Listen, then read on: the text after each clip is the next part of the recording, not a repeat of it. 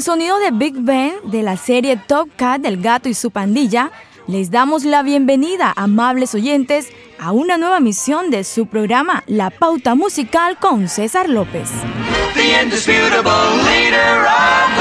Así es, ladies. Recordar es vivir. Y como se los habíamos prometido en anteriores emisiones de nuestro programa, eh, vamos a continuar con el segundo viaje por esa tierra de la fantasía en la historia de la pantalla chica y con nuestro tema del día de hoy. Las pequeñas bandas sonoras de televisión. Segunda travesía. Don Gato o Todd Cat es el líder de una pandilla de gatos callejeros en Manhattan que eluden a la policía haciéndoles muchas pilatunas. Top Cats solo duró 30 capítulos. Fue producida por Hanna-Barbera Productions del 61 al 62. Desde 1940, uy no, estos dos animalitos se odian tanto que al mismo tiempo se quieren y no pueden vivir el uno del otro. Se trata del astuto gato acomodado Tom y el inteligente, escurridizo ratoncito Jerry. Sí, la música enfatiza las acciones y demuestra las emociones en las escenas, ¿no? Con orquestaciones eh, fusionadas de jazz, de música clásica y pop, sobre todo en las eh, persecuciones del gato sobre el ratón y bueno.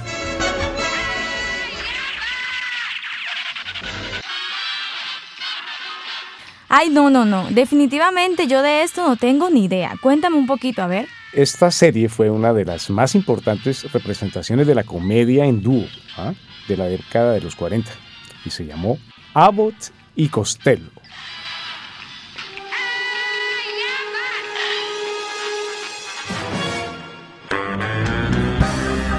Este sofisticado y meticuloso abogado norteamericano resuelve con éxito los casos más difíciles del derecho penal dando inicio hacia los años 1957 al interés por las producciones centradas en juicios policíacos. Estamos hablando de... Harry Mason. Este tema musical que interpreta eh, la orquesta Royal Philharmonic Concert se titula Park Avenue Beat. ¿Sabías que Ozzy Osbourne el cantante excéntrico de Black Sabbath, en su álbum Osmosis, tiene una canción dedicada a este personaje de ficción. Pero me alegra mucho porque es uno de mis cantantes preferidos. Un poco excéntrico, pero de la época del rock de los 70, del grupo favoritos, ese. ¿sí? Pero bueno, pero ah, bueno, esa es una. Pero a que no sabías que Don Ramón, ¿sí? el, del Chavo del Ocho, eh, solía confundir su nombre y en vez de decirle Perry Mason, le decía el perro menso. no, no sabía.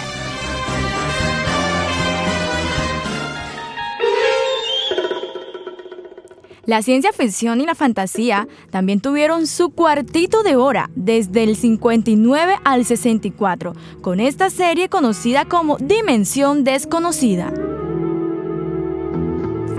Sí, su creador, eh, Rob Serling servía de narrador para cada uno de sus episodios. Él mismo recreaba un relato de fantasía, terror o ciencia ficción, a menudo rematado por un final inesperado y bien sorprendente.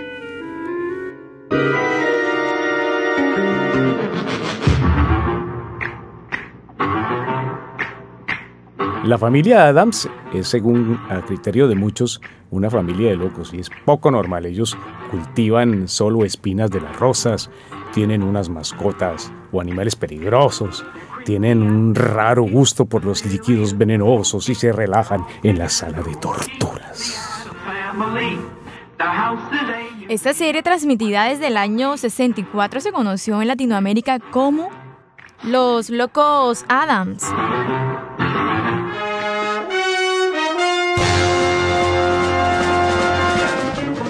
Uf, qué carrerón de ese tipo. Y qué estrés debió sentir, ¿ah? No es para menos. ¿Quién no? Después de ser un médico famoso en su época, que resulte culpado injustamente del asesinato de su esposa y que opte por huir en cada capítulo tratando de encontrar al verdadero responsable, eso es fuerte. Pero tiene un final feliz. El asesino era un hombre manco Sí, esta serie transmitida desde el 63 al 67 fue protagonizada por David Jansen como el doctor Richard Kimball.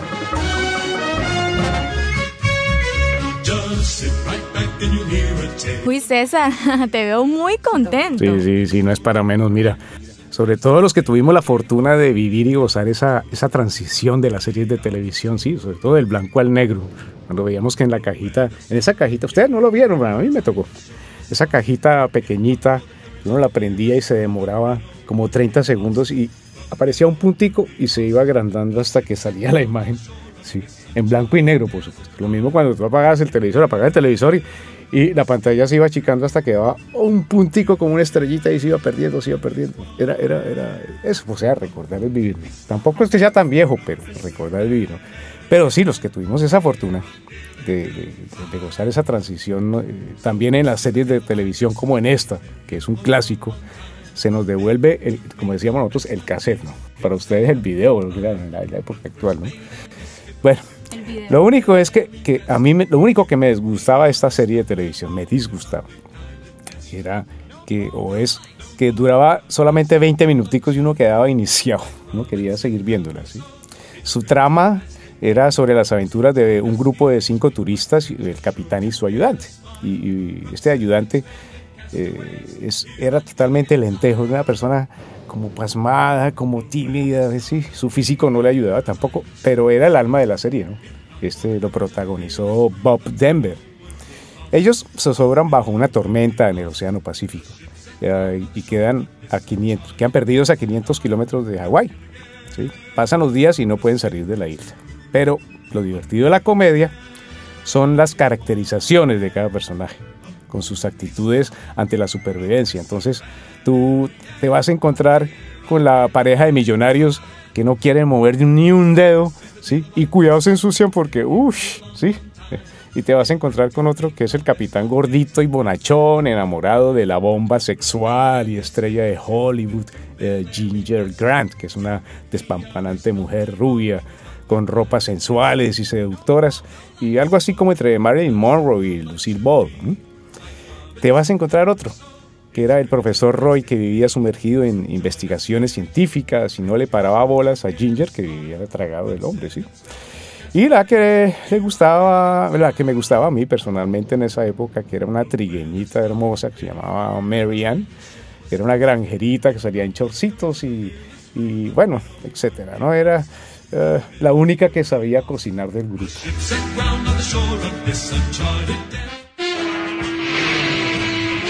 Maxwell Smart, el temible agente del superespionaje, era el superagente 86. Y. Bárbara Feldon como la 99. Ajá. Max y la 99 trabajaban para Control, que era una parodia de la CIA, agencia secreta del gobierno de los Estados Unidos, versus Caos, otra parodia de la KGB, perteneciente al bloque del Este. La incompetencia de este personaje de Maxwell Smart siempre causa complicaciones, siempre. Sin embargo, nunca falla en sus misiones. Gracias a su casual suerte y a la ayuda de la 99. Muy bien. Su superior es el sufrido jefe de control, otra, otra agencia, ¿eh? Conocido simplemente como el jefe.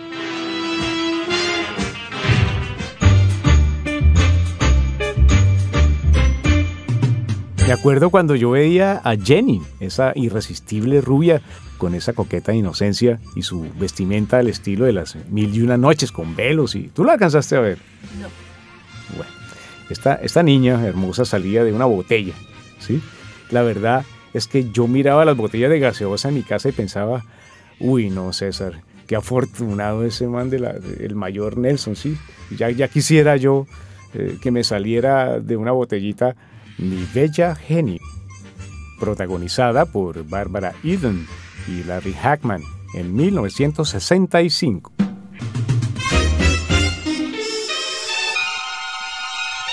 Esta serie de suspenso y ciencia ficción de 1966 recrea a dos científicos que crean una máquina cilíndrica a la que llaman el túnel del tiempo, con la cual viajan a diversos escenarios en el tiempo tratando de cambiar el rumbo de hechos como el hundimiento del Titanic.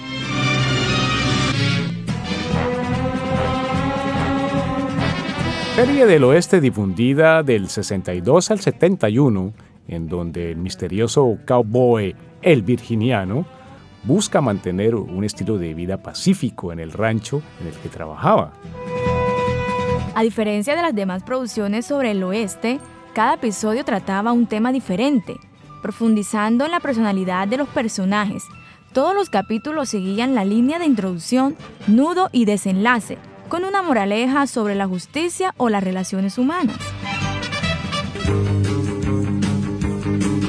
Recuerdo que más o menos hacia eso de tercero de primaria, y no voy a decir la fecha, hacia eso de las 5 de la tarde más o menos nosotros salíamos, los niños corriendo del colegio de doble jornada para llegar a la casa y, a ver el siguiente capítulo de la serie que hasta el día de hoy ha tenido uno de los éxitos más rotundos de todos los tiempos, tanto en el cine como en la televisión. ¿ah? Se llama Batman. Y los personajes buenos y malos se han conservado, ¿no? Bruno Díaz, Alfred, Robin el Niño Maravilla, Batichica, el Pingüino, el Guasón, el Acertijo, el Rey Tutankamón, la tía Harriet, y el jefe Oara y otros que se me escapan ahora. Eh, fíjate que el éxito de la serie desató lo que se conoció como la batimanía. Se crearon, mira, desde camisetas, eh, álbumes con figuritas, bueno, toda esa cultura nunca se había visto antes. influyó tanto musicalmente que muchos grupos copiaron ese esquema rockero que tenía el tema de Batman como por ejemplo el grupo The Ventures y The Markets, entre otros, ¿no? Tanto así que el tema musical original de Batman tiene una similitud con el tema Taxman de los Beatles, que curiosamente fue grabado el mismo año que salió al aire la serie de televisión.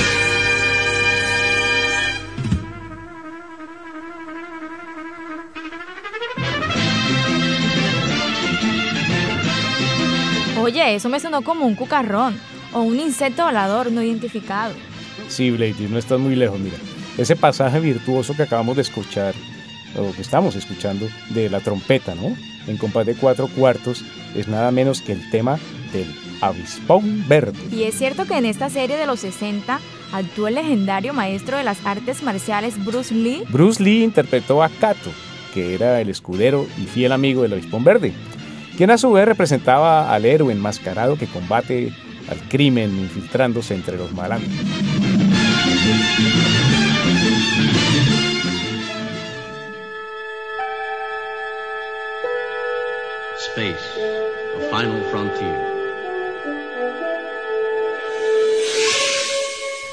El espacio, la última frontera.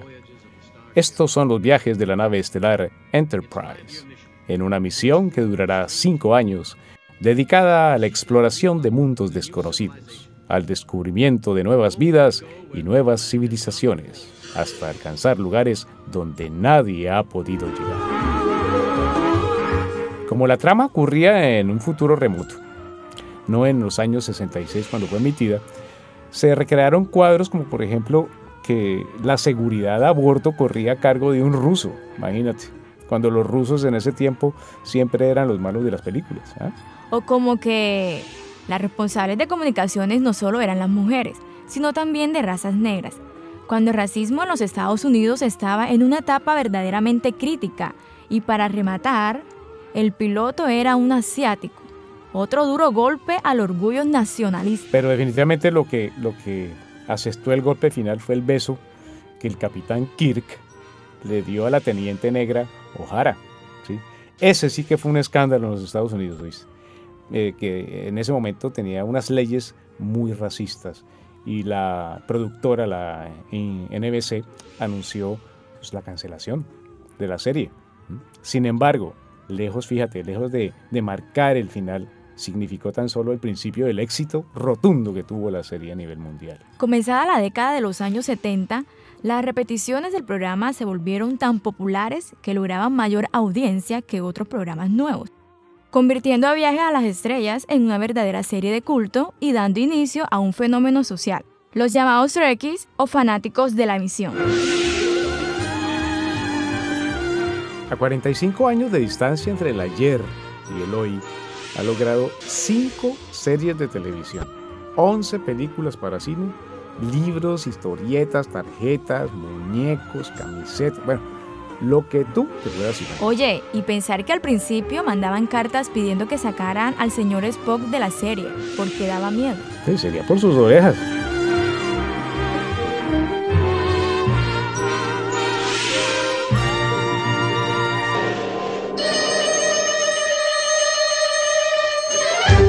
Plena Guerra Fría surgieron infinidad de películas y seriales de espionaje, en partes inspirados por el fenómeno fílmico James Bond Agente 007, y por otro lado como una expresión social frente a la amenaza atómica de las dos superpotencias, Estados Unidos y la URSS, en constante carrera armamentista.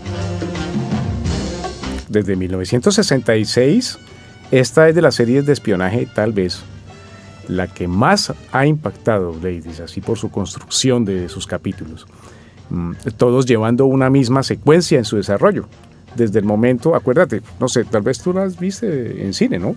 Desde el momento en que se recibe el mensaje de la misión a través de una grabación secreta que es destruida, creo que la cajita dice, esta grabación se destruirá en 60 segundos y ¡pa! ¿sí? Hasta la planeación del grupo, liderada por el actor Peter Graves y sus agentes, mm, y sus éxitos finales llenos de suspenso y acción eh, hacen de Misión Imposible posible.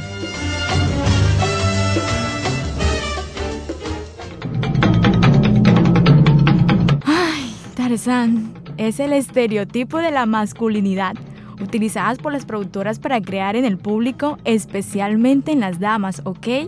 Ese ideal musculoso y protector que solo el príncipe de la selva puede brindar y que las mujeres anhelan, añoran o disfrutan de su pareja. Eh, Ron Ellie, en 1966, interpreta a Tarzán como un personaje bien educado, cachetoso, bien eh, cansado de la selva ya, de la selva de cemento, digo yo. ¿no? Se interna en la selva, ahora sí, en la selva selva, donde se había criado. Allí vive conviviendo con los nativos y con los animales, entre ellos chita. ¿Te acuerdas? ¿No es así? Sí, sí. El chimpancé, con quienes eh, se comunica en su propio lenguaje figurado, luchando contra las injusticias de los colonos y los cazadores furtivos.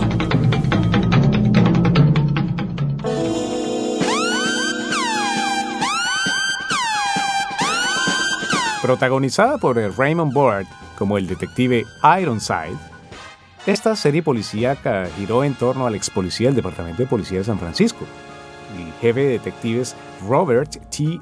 Ironside.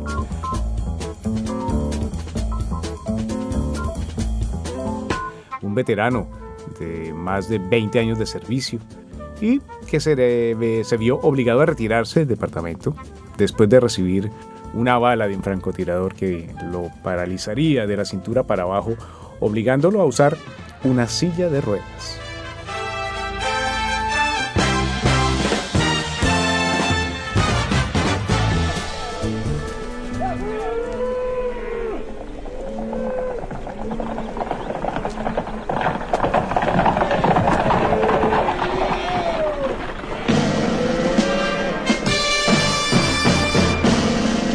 Otra serie del viejo oeste contemporánea Bonanza fue esta, El Gran Chaparral, emitida entre el 67 y el 71.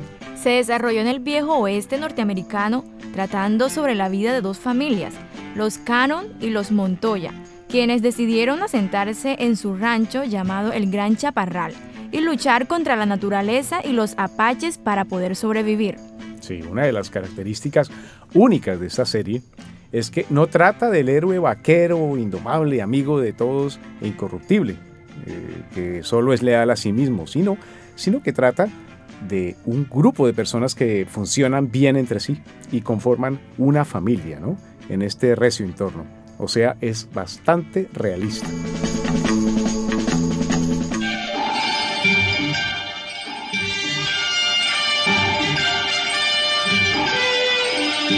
Y es nuevamente Irving Allen, el creador de esta serie futurista, esta vez mirando hacia el fondo del mar en una sucesión de capítulos con personajes bien caracterizados, que sorteaban todo tipo de aventuras en medio de las profundidades marinas. Sí, los personajes del almirante Nelson y el capitán Lee, a partir del 64, fueron inmortalizados como héroes a bordo del Seaview, su nave submarina en el viaje al fondo del mar.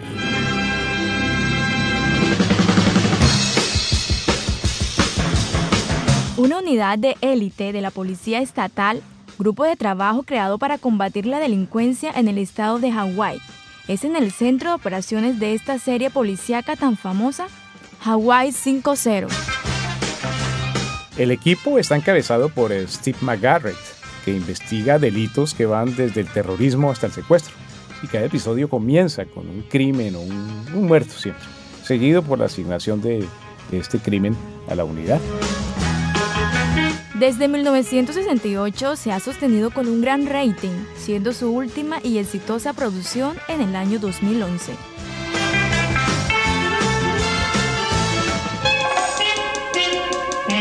¿Qué harías tú si, algún, si alguno de estos días resolvieras irte de paseo en una nave, en un avión, en un bus o lo que fuera, y de pronto eh, te dieras cuenta que al sitio que llegas, eh, toda la gente, los animales, etcétera, son 10 veces más grande que tú, ¿qué harías?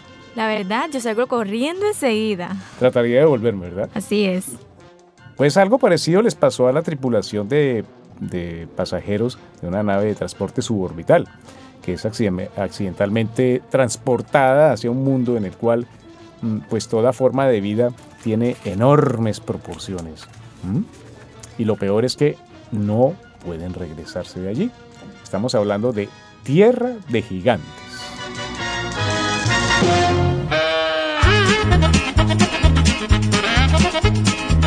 Y este sí es un clásico de la televisión inglesa, ladies. Mira, recuerdo que yo me trasnochaba, creo que eran los jueves, en el horario de las 11 de la noche, para ver este programa de humor picante a escondidas de mi familia y con el volumen bajitico para evitar que me pillaran especialmente al final cuando el personaje era perseguido casi siempre por un grupo de mujeres torcidesnudas por las campiñas inglesas y siempre acompañadas por, por, el tema musical que estamos escuchando. Ese era Benny Hill, ¿verdad? Correcto, ladies. Era el show de Benny Hill, uno de los más universalmente reconocidos cómicos eh, de, la, de, la, historia, ¿no? Son eh, muchas las anécdotas de Benny Hill. Empecemos. Fue rechazado tres veces ante la proposición de matrimonio y nunca se casó. Qué mal.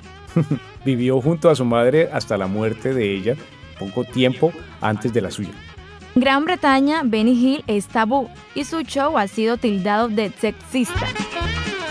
Al igual que el show de Mr. Bean, eh, puede ser reconocido por ese único estilo de humor inglés eh, que en este caso es muy satírico aunque el show fue dado a conocer en el 55. En Colombia se pasó desde el 87 al 99. Y uno de los episodios más notorios del ciclo fue censurado en Inglaterra, fíjate, a pedido expreso de la entonces primera ministra Margaret Thatcher, la dama de hierro, nada menos, en el que esta aparecía ridiculizada por el genial cómico en alusión al conflicto, al conflicto bélico de las Malvinas en Atlántico Sur. Murió sola en la casa de su madre de problemas cardíacos. La fortuna de Benny Hill ascendía a 10 millones de libras esterlinas. Sus numerosos sobrinos se repartieron ese dinero. Era tan famoso, ladies, era tan famoso este personaje, que el cómico inglés Charles Chaplin, ¿sabes quién era Charles Chaplin? Sí, sí. El fundador del cine mudo, ¿ah? Y nada menos que el cantante Michael Jackson, eran sus dos acérrimos admiradores de, los, de todos los trabajos de Benny Hill. Decía Chaplin esto, mira, que hacía falta alguien como Benny Hill para renovar el slapstick. No sé, los, nuestros oyentes deben recordar el, el slapstick en el programa anterior de, de bandas sonoras de televisión. Es ese estilo cómico basado en la violencia física. Entonces, ¿qué hizo este señor? Cambió un poco la violencia física y la convirtió, la enfocó más hacia el tema del sexo. Por eso los programas de él son bastante picantes, de un humor inglés bastante fino.